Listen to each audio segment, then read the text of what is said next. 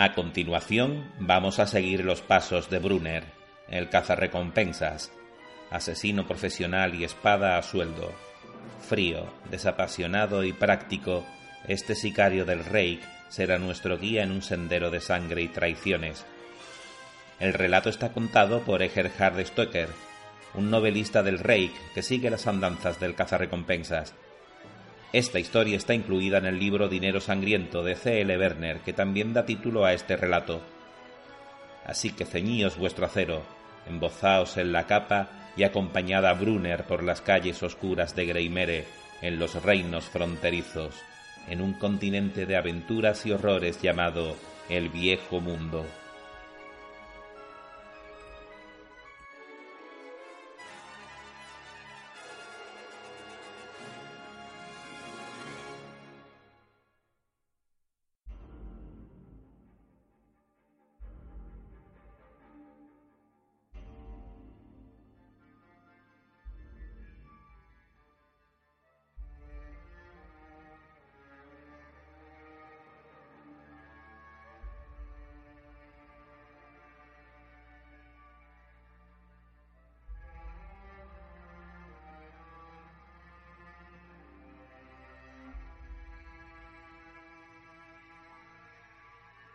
Dinero sangriento.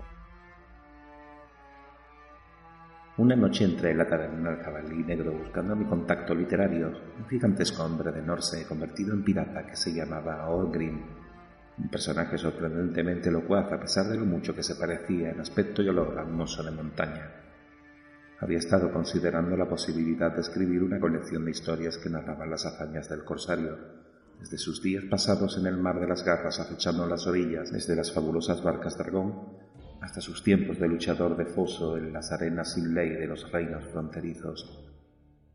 Esperaba con toda mi alma poder pillarle cuando aún no hubiese bebido demasiado antes de que el alcohol hubiese anegado su pequeño cerebro.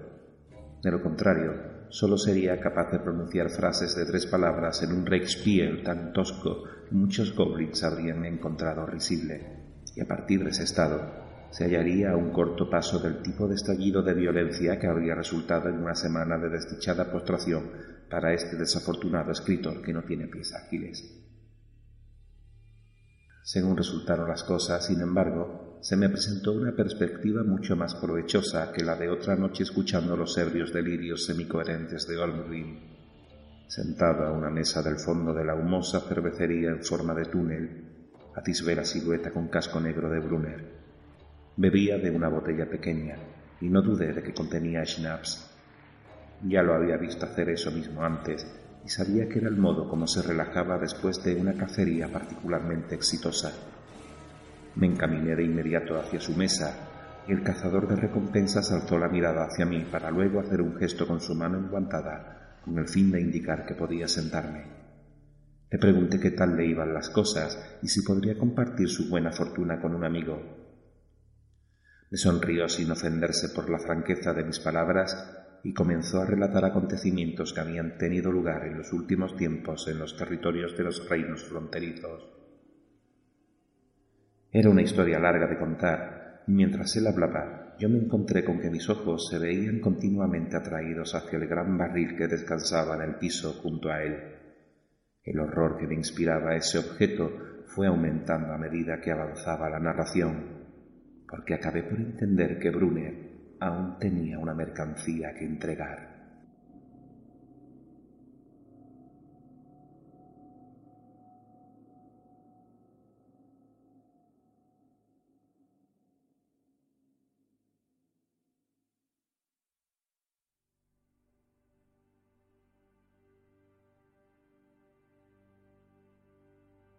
Un jinete solitario atravesó la puerta de madera que daba acceso a la ciudad de Greimer.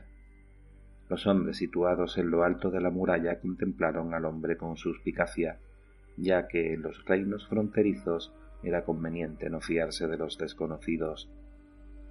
En aquella región sin ley, las guerras entre hombres eran casi tan corrientes como las guerras con las tribus bárbaras de orcos y goblins.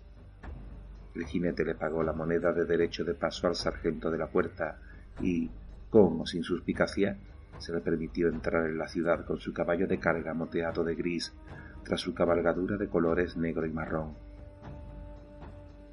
Los comerciantes y campesinos que deambulaban por las fangosas calles de la ciudad se detenían para dirigir miradas de curiosidad al desconocido, que ofrecía una visión imponente, casi siniestra. El hombre llevaba una armadura que protegía su delgado cuerpo. Cabeza iba cubierta por un casco de acero ennegrecido. Por todo su cuerpo pendían cuchillos y otras armas blancas. A ambos lados de la silla de montar del hombre había sujetas dos fundas. Una contenía una ballesta grande y otra un arma de pólvora hecha de madera y acero.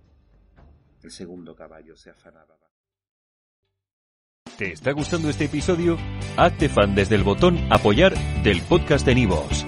Elige tu aportación y podrás escuchar este y el resto de sus episodios extra. Además, ayudarás a su productor a seguir creando contenido con la misma pasión y dedicación.